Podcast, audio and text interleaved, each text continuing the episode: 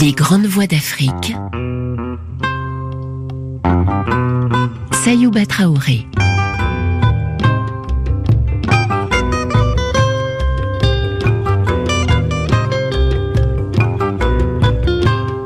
J'ai entrepris cet inventaire de la condition du colonisé d'abord pour me comprendre moi-même et identifier ma place au milieu des autres hommes. Ce que j'avais décrit était le lot d'une multitude d'hommes à travers le monde. Je découvrais du même coup, en somme, que tous les colonisés se ressemblaient. Je devais constater par la suite que tous les opprimés se ressemblaient en quelque mesure.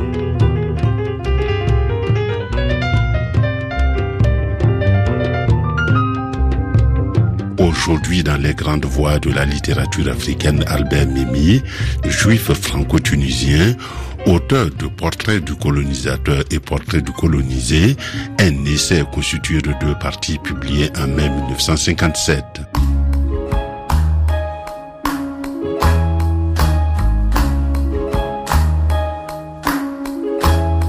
Né à Tunis en 1920 dans une famille juive arabophone, Albert Memmi est essayiste et romancier. Il fait des études de philosophie à Alger puis à Paris. En 1943, il est incarcéré dans un camp de travail en Tunisie.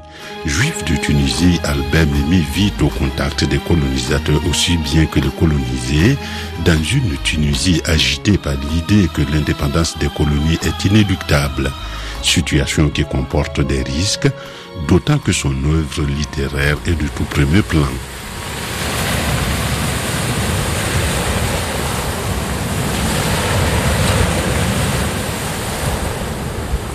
Est-ce que votre euh, enfance à Tunis, vous la gardez intacte, vous la cagelez, vous l'entretenez? Je veux dire, c'est simple et difficile. C'est difficile parce que je suis devenu, je le dis, un intellectuel français, au sens que Edgar Morin ou, euh, je sais pas, enfin, les intellectuels français me ressemblent beaucoup, du moins je leur ressemble beaucoup à ces gens. Mais quand on me demande quel genre d'écrivain êtes-vous, à ce moment-là, je suis obligé de mettre en parenthèse tout le système conceptuel que je ne mésestime pas, je vous répète. Hein, il ne faut pas qu'il y ait de, confusion là-dessus. Il est certain qu'à ce moment-là, je reviens à des, terroirs euh, très anciens, très profonds. Je suis un écrivain de la Méditerranée, plus spécifiquement de la Tunisie. Ça, ça ne fait aucun doute.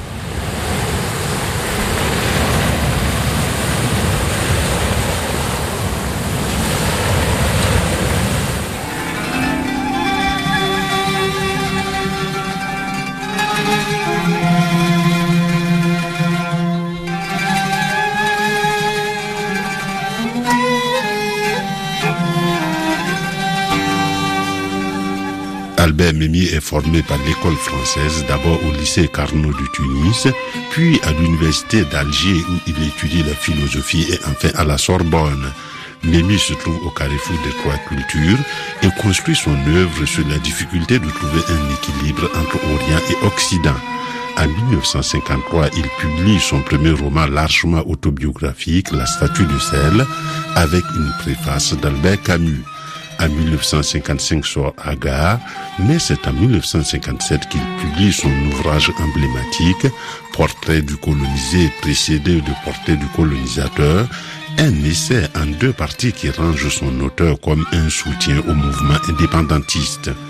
Je vous propose d'écouter de larges extraits de l'émission d'une affiche à l'autre de Jean-Maurice de Montrémy avec Jean Legrand et Yasmine Chouaki, présentée par Sophie Oukoué au mois d'août 1994.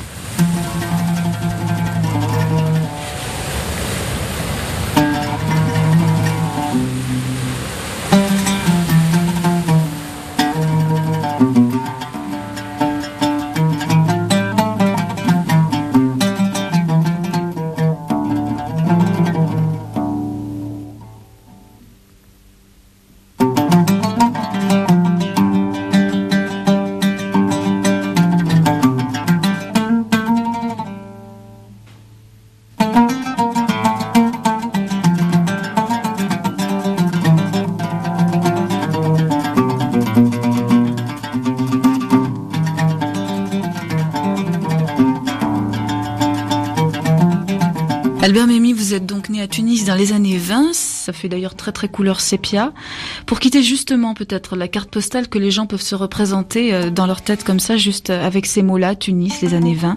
J'aimerais que vous nous racontiez votre Tunis à vous, quand vous étiez petit, Tunis, avec ses couleurs, avec ses odeurs, avec ses images.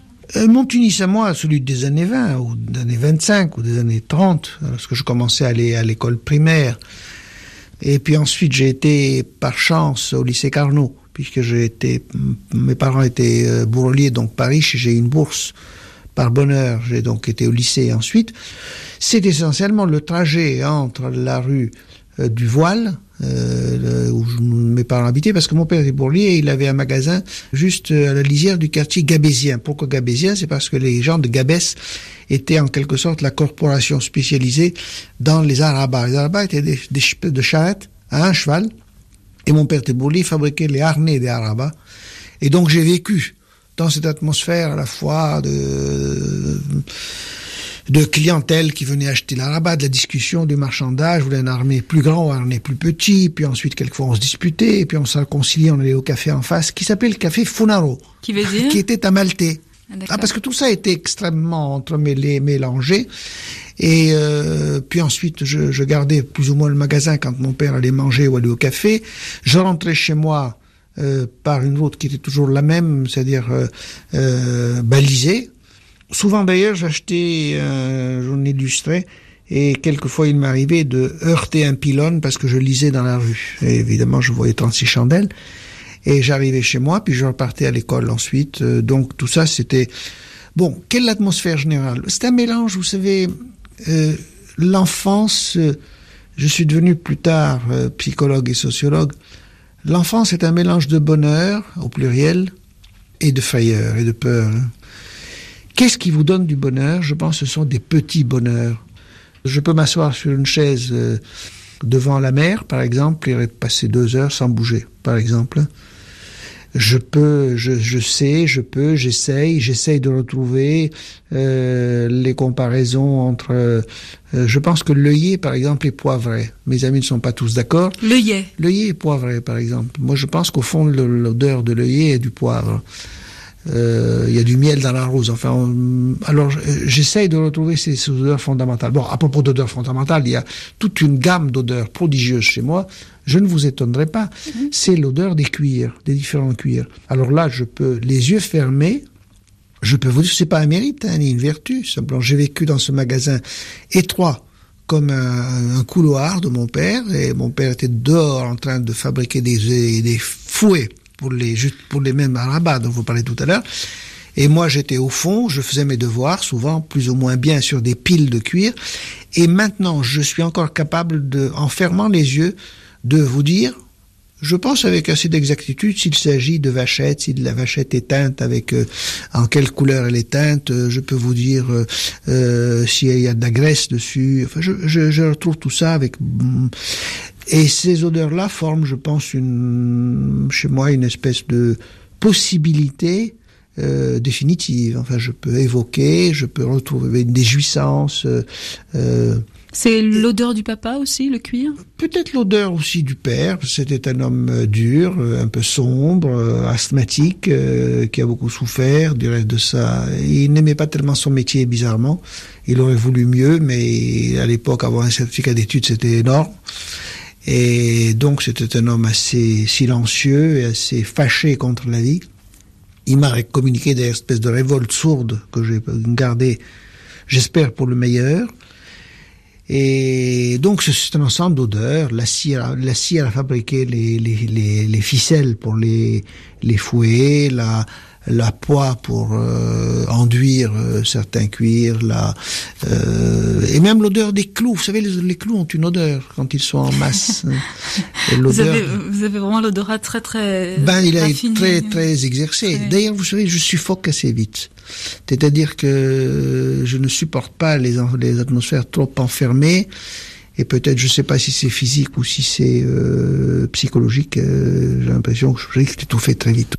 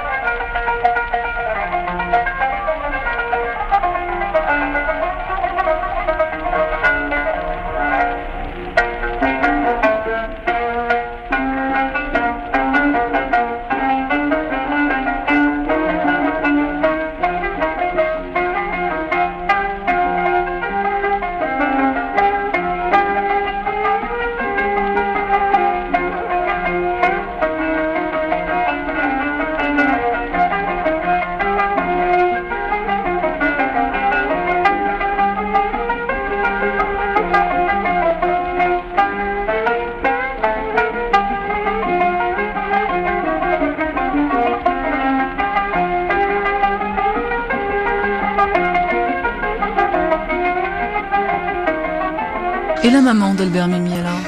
Ah, la maman, c'est tout un poème. C'est un, c'est vraiment l'antithèse de la figure du père. Elle s'appelle Marguerite. Marguerite Mayra, de son nom de local. Et nous disions qu'elle était folle. Elle n'était pas folle du tout. Mais devant le sombre euh, de mon père, l'espèce de gravité, euh, un peu sinistre qu'il avait. Euh, elle était un peu, elle était un peu oiseau sur la branche. Elle chantait, elle rigolait. Elle, euh, j'ai raconté dans la statue de sel comment elle mettait sur la tête une bassine et elle dansait avec en tapant dessus. Enfin, vous voyez un peu le, le, spectacle. À côté de ça, il y a des côtés également très dramatiques. C'est quelqu'un qui a eu 16 enfants, je crois. Enfin, C'était son enfin, son destin d'accoucher bah, Oui, on accouche, on est enceinte de nouveau. Puis ensuite, ils sont, elle était très belle, je pense. Euh, je possède sa photographie. Si ça vous m'intéresse, je vous la montrerai. Ça m'intéresse tout très, à l'heure. Très belle.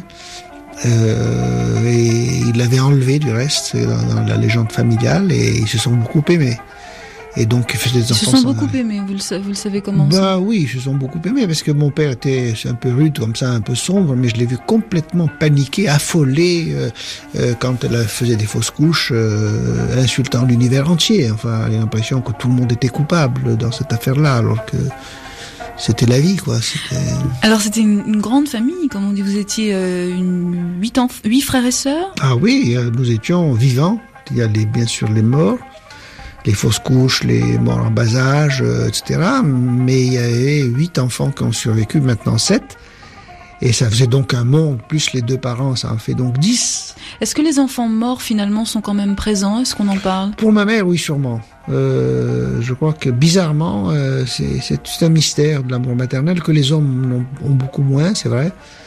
Euh, il y a une espèce d'attachement viscéral à chacun des enfants. Euh... Pour elle, elle a eu ses enfants. Même elle, si a elle, eu, elle a eu ses enfants et quand euh, quelqu'un est malade ou je l'ai vu, il y a, un des enfants est resté, c'est un grand homme maintenant, un homme de cinquantaine d'années, mais qui était jumeau. Et il a donc perdu son jumeau. Et elle, elle, elle dit, elle disait, elle est morte maintenant, mais jusqu'à la fin, elle disait que c'est la moitié il était la moitié. C'est de l'appeler sa moitié. C'était donc l'autre existait. Elle, existait par ses enfants, quoi.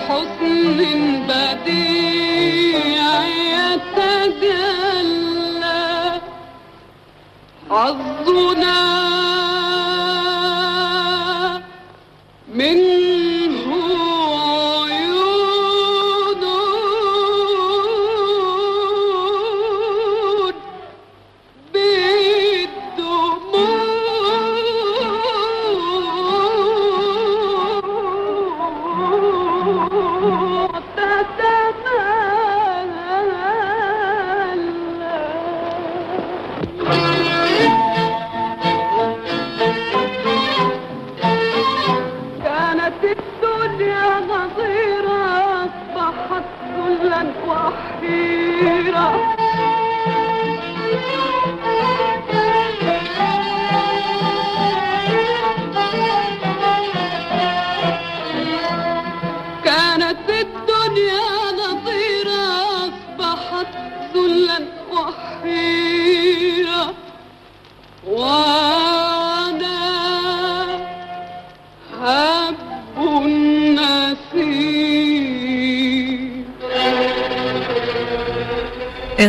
d'une affiche à l'autre avec la chanteuse Asmahan et le sociologue Albert Memmi. Albert Memmi, euh, à l'évidence, vous adorez faire la conversation et vous êtes un, monsieur qui euh, manie la rhétorique d'une façon fort agréable. Il est très étonnant d'apprendre que le petit Albert Memmi a eu des difficultés à parler, vous vous êtes mis à parler très très tard. Oui, je, je crois que c'est vrai, mais enfin ça fait partie de la légende familiale. Il semble que je sois resté. Et ça doit être vrai parce que mon fils aîné a refait la même chose. Il semble que je n'ai pas parlé jusqu'à l'âge de deux ans. Par contre, j'ai été allaité jusqu'à l'âge de deux ans et demi. Ce qui est scandaleux et probablement nocif, je ne sais pas. Il y a un rapport. Ou merveilleux. ou peut-être merveilleux, je ne sais pas trop. Et un jour, je suis tombé sur un houd. Houd, c'est une espèce de margelle. De, il y avait un, petit arbre, vague petit arbre abougri dans la cour dont je vous ai parlé, là. Alors, je devais jouer et je suis tombé, je me suis ouvert la, la, la, bouche, oui, la lèvre, un peu plus peut-être. Et d'après la légende familiale, c'est après ça que je me suis mis à parler. C'est une légende qui, qui vous plaît? Ça me plaît beaucoup, parce que c'est ensuite c'est par soubresaut. Euh, je crois qu'il y a une série de ruptures, comme ça, toute ma vie, il y a une série de ruptures. Hein. Le langage est un accident?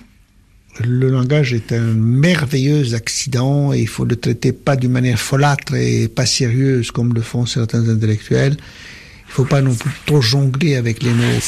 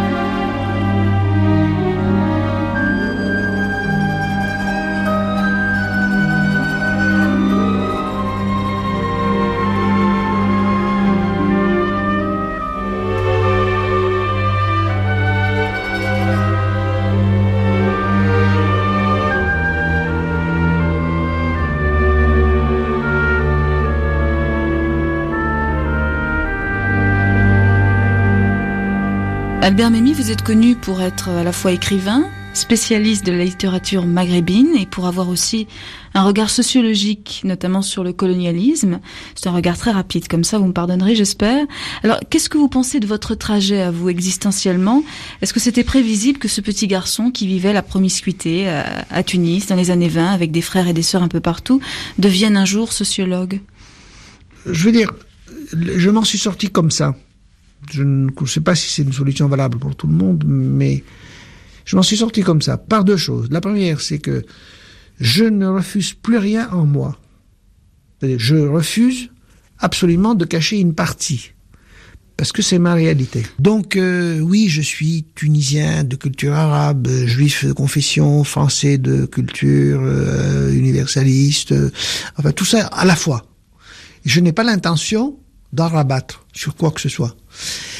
Et en même temps, je pense que l'effort d'un humaniste que je suis devenu, d'un penseur humaniste, c'est de tâcher d'expliquer patiemment aux gens, pédagogiquement aux gens, qu'il faut arriver à concilier les choses, qu'il faut arriver à, à, arrondir les angles, à se débarrasser d'un certain nombre de conflits, à régler les choses par la négociation, pas par la guerre et par la violence. Fait toute une philosophie humaniste que j'ai développée en moi.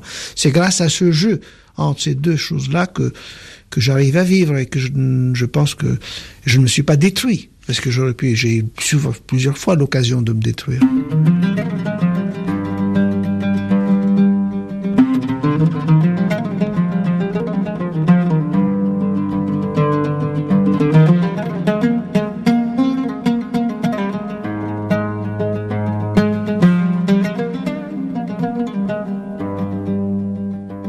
Ne suis pas un écrivain ou un penseur qui cache une partie de sa réalité et c'est l'un de mes combats permanents. Cette habitude de mettre carte sur table devant les amis et devant les lecteurs a conduit Albert Mimi à écrire des ouvrages qui sont devenus des classiques de la littérature maghrébine francophone. Portrait d'un juif en 1962, de l'homme dominé en 1968, de la dépendance en 1979 et du racisme en 1994. C'est dans ce livre Le racisme qu'Albert Mimi développe le concept d'hétérophobie, le refus d'autrui au nom de n'importe quelle différence. Ce terme désigne la peur diffuse et agressive d'autrui pouvant se transformer en violence physique.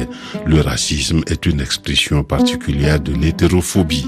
En septembre 2001, Tchelamina a reçu Albert Mimi dans le cadre de son émission L'actualité littéraire autour des livres Le Pharaon et le Scorpion.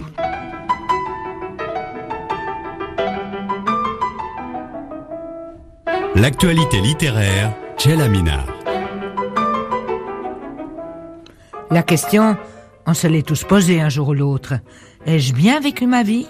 Ai-je su garder la bonne hauteur accomplir ce qu'elle paraissait offrir, remplir dignement mon contrat Silhouette mince et regard d'acier, barbiche vaguement insolente dans le démenti qu'elle semble apporter au sérieux du visage, mains croisées, au repos. Albert Memmi, on dirait un volcan apaisé. Les questions, il n'a pas attendu qu'on les lui tende. Il y a belle lurette qui les a empoignées tout seul, dans une longue œuvre sinueuse et riche, qui certes en a dérangé quelques-uns, mais éclairé tant d'autres philosophe puis sociologue, romancier, essayiste, poète et rêveur, traqueur des profondeurs et séducteur impénitent, voilà bien cinquante ans qu'Albert Memmi s'obstine à mettre à jour des réalités contrastées parmi lesquelles seule sa conscience d'humaniste pure et dure sait faire le tri. Pas un jour sans travail, pas une heure sans amour semble proclamer cette vie, dont on attend pourtant encore des surprises. Et en voici déjà deux, une confession imaginaire, le scorpion, admirable plongée dans les tréfonds de la mémoire rêvée, et un roman, alerte comme au premier jour, le pharaon, Albert Memmi. Six heures. À son habitude, Armand Gozlan, dit le pharaon, quitta son lit se prépara sur la machine italienne un espresso stretto qu'il but en écoutant les nouvelles, puis commença sa journée. Il fit quelques exercices d'assouplissement, résolut une difficulté de logique dont il avait provision, et passa en revue les tâches qui l'attendaient. Et ce, toujours dans le même ordre, car il faut maintenir son corps en état pour conserver l'esprit clair, puis exercer son esprit pour espérer se conduire avec justesse. Il prit une douche et, tout en s'habillant, il mit à infuser le thé d'Allegra. Il la réveillerait tout à l'heure en lui apportant son petit déjeuner. Il le faisait avec un peu d'attendrissement. Allegra s'en remettait à lui pour la durée de ses nuits. Depuis le départ des enfants, qui avaient malencontreusement coïncidé avec la mort de sa mère, elle ne pouvait plus dormir sans cacher ni s'éveiller sans l'aide de son époux. Il tira les rideaux, secoua légèrement sa femme qui en trouvait les yeux, l'embrassa sur une joue et quitta la villa. Il allait d'un bon pas, mais sans se presser. Il ne se pressait jamais en, aucune circonstance. Une fois pour toutes, il en avait ainsi décidé à la suite d'une réflexion de l'un de ses condisciples à l'école, du Monté, qui avait d'abord tenté du séminaire, puis en avait été chassé parce qu'il grimpait les marches 4 à 4 malgré la soutane. Comme Gozlan s'étonnait de la sévérité de la sanction, Dumonté donna raison à ses supérieurs. Si tu ne peux pas même modérer ton pas, comment pourrais-tu maîtriser ton âme?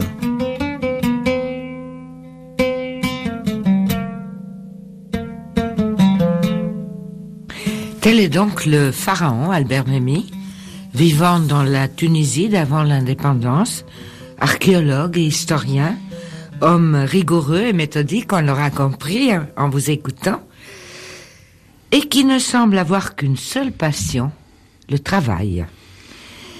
Mais je ne sais pas pourquoi j'ai l'impression qu'il y a entre vous et votre personnage des liens plus étroits que ce qu'on peut deviner entre un auteur et sa créature.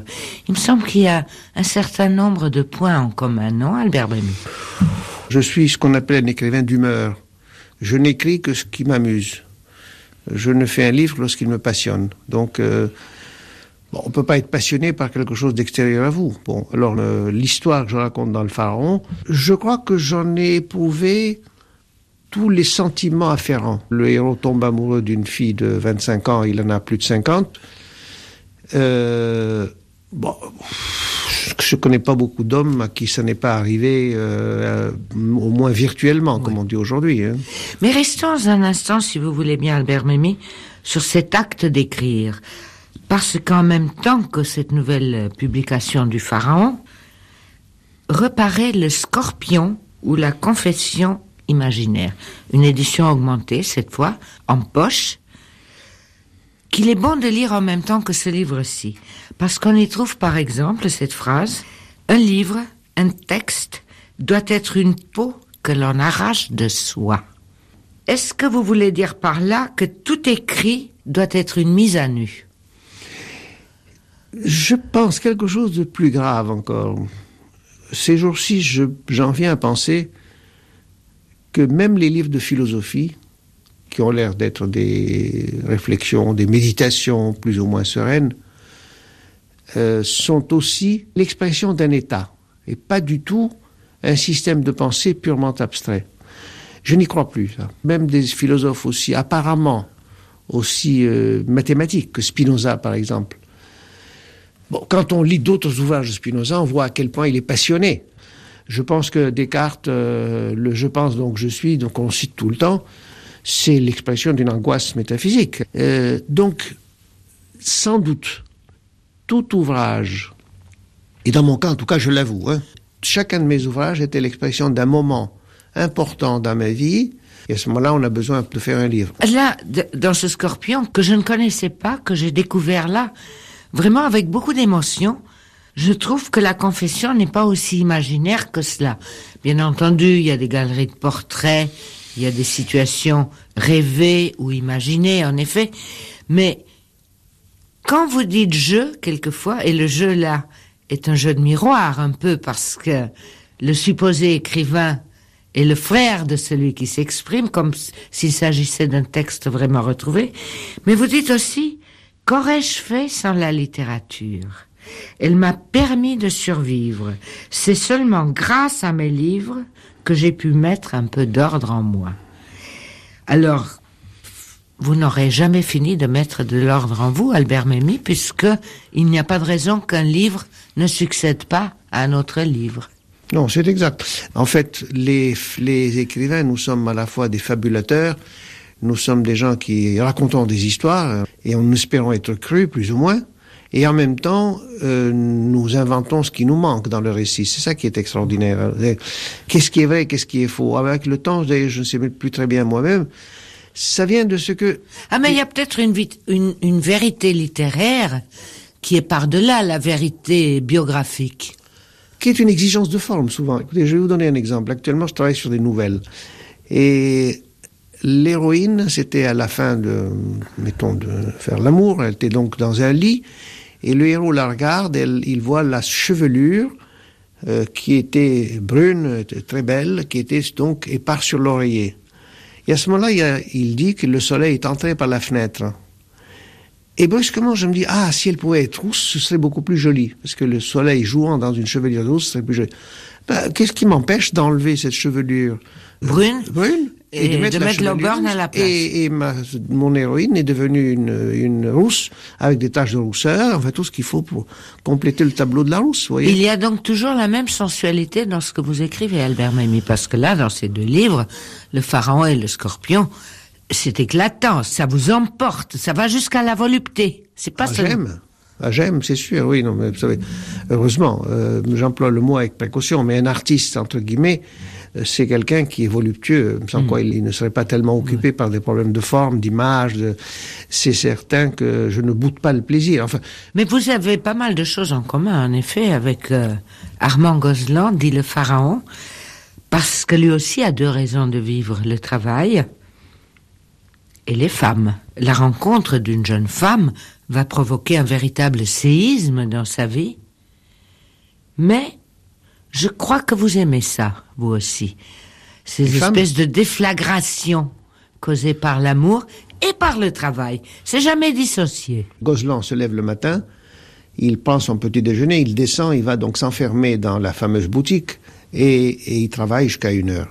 Bon, honnêtement, là, je ne peux pas mentir, c'est ce que je fais tous les matins, sans exception, y compris le dimanche.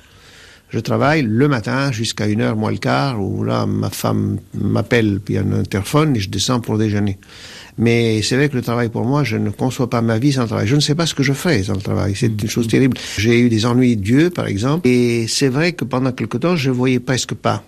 Et c'était terrible. J'ai commencé à inventer qu'est-ce qu'il fallait que j'achète comme loupe, comme euh, instrument. Il paraît, j'ai découvert des choses que je ne savais pas avant, des, des dispositifs pour faire grossir les caractères. euh. Enfin, c'était pour moi vraiment terrible euh, si je ne pouvais pas ne pas travailler. Et alors les femmes, ça c'est un problème qui reste pour moi tout à fait mystérieux. Je suis pas le seul. J'ai découvert avec le temps que la relation entre l'homme et la femme, c'est vraiment probablement la relation cardinale des relations humaines.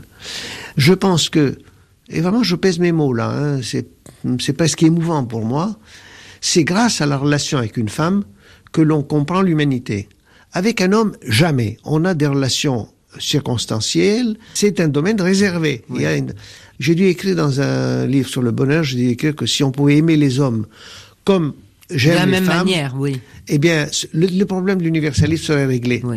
C'est- intéressant ce que vous dites, Albert Memmi, parce que vous êtes quelqu'un qui avait examiné la question de la dépendance Oui, c'est sous vrai. toutes les coutures, hein C'est vrai.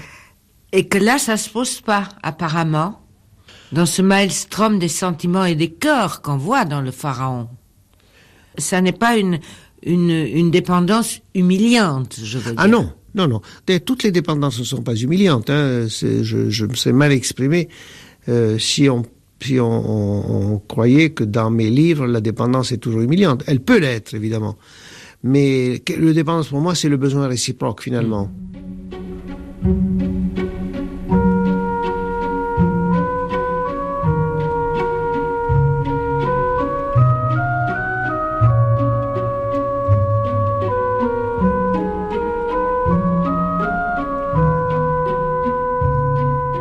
Vous le montrez dans le pharaon, aussi de façon sous-jacente dans le scorpion, et vous en êtes vous-même l'illustration. L'homme est quelqu'un de multiple. Par exemple, pour rester à ce qu'on voit au premier plan dans, le pharaon, euh, c'est un archéologue qui s'intéresse passionnément à un royaume totalement inconnu, euh, un petit royaume euh, de Gourara, je crois Hmm. Dont il veut montrer l'importance jadis dans l'histoire Mm. de l'Afrique du Nord, et pas seulement. Et en même temps, il prend une part active aux événements qui préparent l'indépendance de la Tunisie. Je veux dire, il est d'hier et d'aujourd'hui. Vous aussi, dans vos écrits, vous êtes d'hier, puisque vous examinez tout un pan de l'histoire, et vous êtes d'aujourd'hui dans vos romans très contemporains. Mais cette multiplicité, elle ne fonctionne pas dans les relations amoureuses. Oui, je crois que vous avez raison. Oui, effectivement, le problème ne se pose pas de la même manière, bien que. On ne peut pas être ici et là-bas Non. dans une histoire de couple. Non, certainement, c'est même dangereux. Ce qui fait la réussite du couple de Armand et d'Allegra, c'est sa femme d'abord. Précisément, c'est qu'il n'y a pas d'ombre d'abord dans leur vie. hein. Elle a, c'est, c'est, c'est, son- elle est plus ou moins avocate, mais elle ne fonctionne plus. Elle et surtout plus. bridgeuse. Elle bridge, elle bridge, elle fume, elle a de ses copains, elle, elle, elle s'occupe un peu de sa maison, les enfants sont partis, tableau classique, les enfants sont partis, elle se donne complètement à ses plaisirs, en somme. Elle a pour son mari une espèce d'indulgence attendrie, au fond. Bon, elle sait, euh, c'est tout juste si elle ne pense pas, bon, lui, ce qui l'intéresse, c'est la, l'égyptologie et l'archéologie, ben, c'est, c'est comme ça qu'il s'amuse, en quelque sorte. Et moi, je m'amuse autrement. Et on se revoit le soir, hein. Et donc, euh, apparemment, il n'y a pas d'ombre dans ça. Il y a une espèce de, Il y a un mode de vie qui est instauré. Quand il tombe amoureux passionnément de cette jeune femme, de Carlotta, là alors, c'est plutôt l'ébranlement j'allais dire ontologique. L'abîme de l'amour, vous savez, c'est le, plaisir qui est... De, vous savez, j'allais, comme je suis un puritain, j'ai failli dire l'amour dévergondé. Vous voyez, ça, m'échapper. Alors c'est pas du tout ça que je veux dire. C'est l'amour sans limite. Ils font l'amour tout le temps. Ils sont complètement amoureux l'un de l'autre. Ils s'attendent. Elle lui fait des petites scènes. Et lui en fait aussi. Il, euh, il va la chercher. Elle n'est pas contente qu'il ne soit pas totalement à elle. Lui, il voudrait bien, mais il ne peut pas parce qu'il y a les gras, il y a les enfants, il y a son métier. Et mais finalement, cette jeune femme, ça représente le mythe féminin aussi en quelque sorte. Hein. C'est vraiment une histoire d'amour euh, euh, dans ce qu'elle a de quotidien, les emportements, les, la découverte d'un corps, la découverte d'une psychologie. Euh. c'est vraiment la découverte de la femme et la découverte de l'homme. Elle, à sa manière, elle découvre un grand homme en quelque entre guillemets, et lui, une jeune femme. Souvent, il renaît en quelque sorte à la vie. Et ça, c'est ça dépasse très largement cette histoire et mon histoire en quelque sorte. C'est un perpétuel Mais ça s'imbrique magnifiquement dans l'histoire de la Tunisie. Ah, Parce que nous accompagnons là, pas à pas, l'évolution d'un pays vers l'indépendance. On, rencontre euh, plein de gens dont on connaît au moins le nom dans votre livre, Albert Memmi, et on voit de quel soubresaut est née cette indépendance? Et ça, je trouve que vous apportez une pierre intéressante à l'édifice. Je vais même vous dire quelque chose, j'ai une espèce de petit regret. C'est la première fois que l'histoire de l'indépendance tunisienne est mise dans un roman. Bon. D'habitude, les gens sont passionnés, à juste titre d'ailleurs, par l'indépendance algérienne ou l'indépendance du Vietnam. Pourquoi Parce que euh, c'est affreux à dire, hein, mais parce qu'il y a eu il y a eu un million de morts d'un côté, il y a eu je sais pas combien de, on connaît pas le chiffre exact des Vietnamiens qui ont qui été tués. Euh, donc ça, ça passionne les foules, hein, les mm. morts, les bombardements, les machins, euh, l'apocalypse now, enfin ça, ça passionne les gens. Et mais l'indépendance d'un petit pays de 2 millions d'habitants à l'époque, ça a beaucoup changé, ils sont maintenant 10 millions. Mais 2 millions d'habitants à l'époque, et l'indépendance s'est faite grâce à un homme de, très astucieux qui s'appelait Bourguiba, donc, et qui a réussi à faire l'indépendance avec quelques centaines de morts seulement. Il n'y a pas de quoi fouetter un chat, comme on dit. Tandis que moi, j'ai trouvé que finalement, cette histoire est beaucoup plus intéressante en un sens parce qu'on voit exactement tous les mécanismes de ah Oui, tout à fait. On, découvre là des, des adversaires et des, des, partisans insoupçonnés. Et les ruses des deux côtés, et les violences euh, retenues d'ailleurs, parce qu'on ne veut pas aller trop loin. Et puis, pourquoi j'ai fait la décolonisation, j'ai raconté la décolonisation en Tunisie à côté d'un amour C'est parce qu'au fond, il y a une espèce de résonance entre, d'une part, la découverte de l'amour-passion, un renouveau il découvre l'amour, il découvre qu'au fond, il renaît. Et vous trouvez que c'est à mettre en parallèle avec le renouveau de la Tunisie? C'est pas, je, je, ne dis pas que j'ai voulu le faire en parallèle, ça s'est passé comme ça. C'est-à-dire que euh, moi-même, je suis rentré en Tunisie décidé à préparer une thèse à l'époque. Euh, J'étais rentré comme professeur de philosophie, puis j'ai changé de cheval, je suis devenu sociologue plus tard.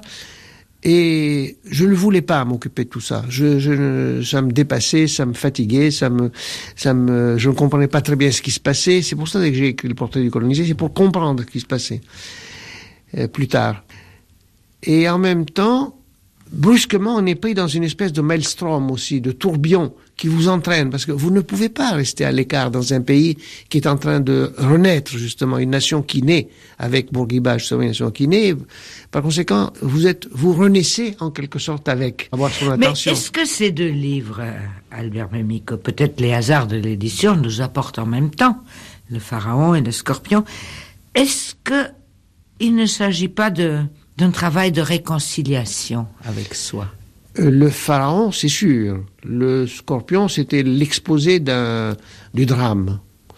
Euh, vous avez dit les hasards de l'édition. moi, je, regrette qu'ils aient paru tous les deux euh, ah en même temps. Moi, j'étais très content. Ah bon ah oui, non, je trouve qu'ils se complètent bien l'un l'autre. Ce sont des démarches littéraires très différentes, ce sont des approches distinctes, mais ils se complètent formidablement. Oui, mais est-ce que le lecteur, lui, euh, on lui demandera. Un peu crûment, est-ce qu'il achète deux livres en même temps d'un même auteur bah, Écoutez, on lui demandera, et je vous promets de vous le dire.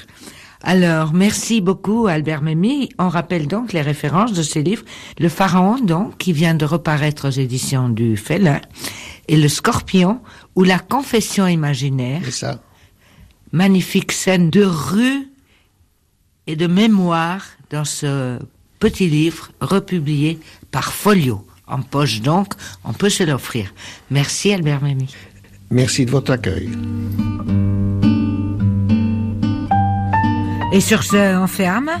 Guillaume Dora Chinois, Cyril Etienne et Chelamina espèrent vous retrouver dimanche prochain pour la suite et vous souhaite jusque-là une très belle semaine littéraire. Au revoir à tous.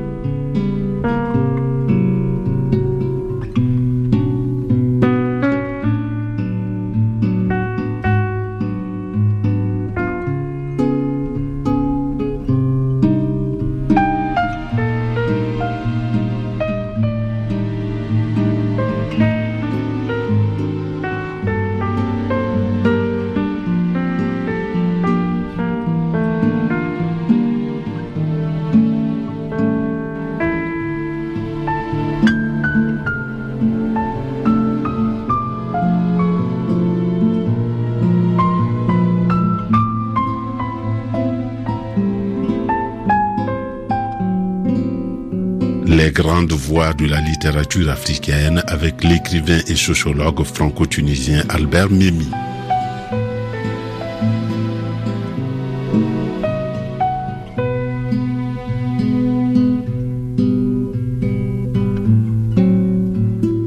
Pas résister au plaisir d'entendre la lecture d'un extrait du livre d'Albert Mimi, Le racisme, par la voix de la grande Anne Blanca. Ce passage est extrait de l'émission Mémoire d'un continent de mars 1996, consacrée à la question du racisme.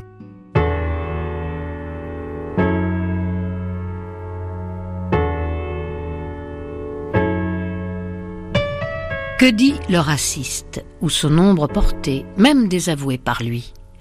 Notons d'abord qu'il prétend à la cohérence et même au système.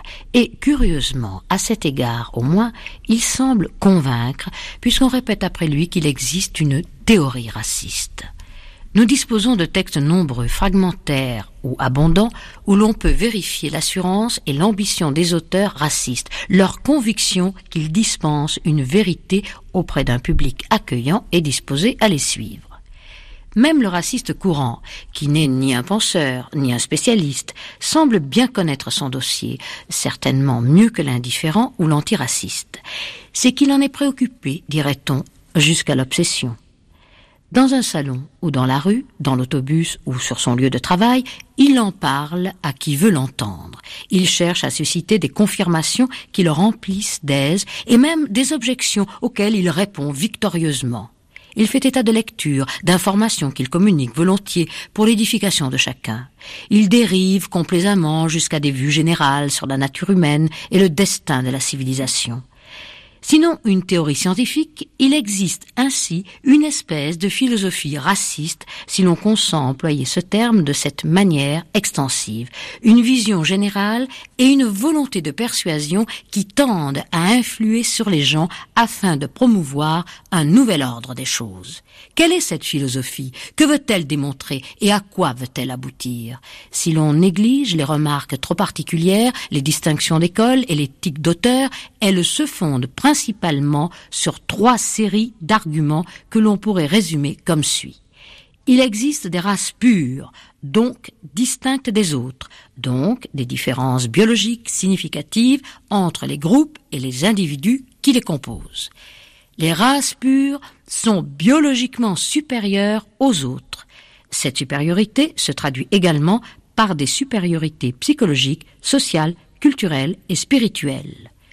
Ces multiples supériorités expliquent et légitiment la dominance et les privilèges des groupes supérieurs. Or, ce qui frappe à l'examen, même rapide, c'est la fragilité de chaque proposition, la faiblesse des transitions et l'illégitimité des conclusions.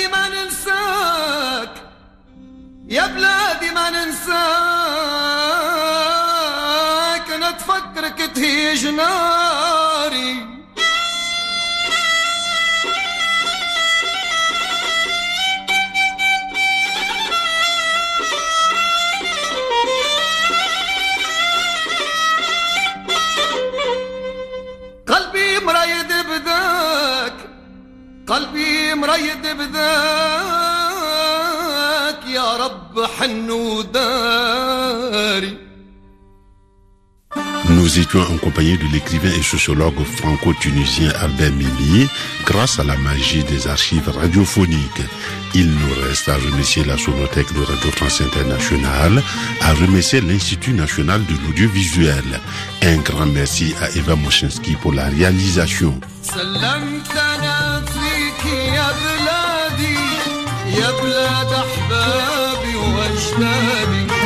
سلمتنا يا بلاد احبابي واجدادي سلمت في الجنة اخلع وبنا سلمت في الجنة اخلع وبنا يا ناري يا ناري عليك يا بلادي Demain, une autre grande voix de la littérature africaine, Firmin Ernest Pépin, le poète et écrivain guadeloupéen. À demain.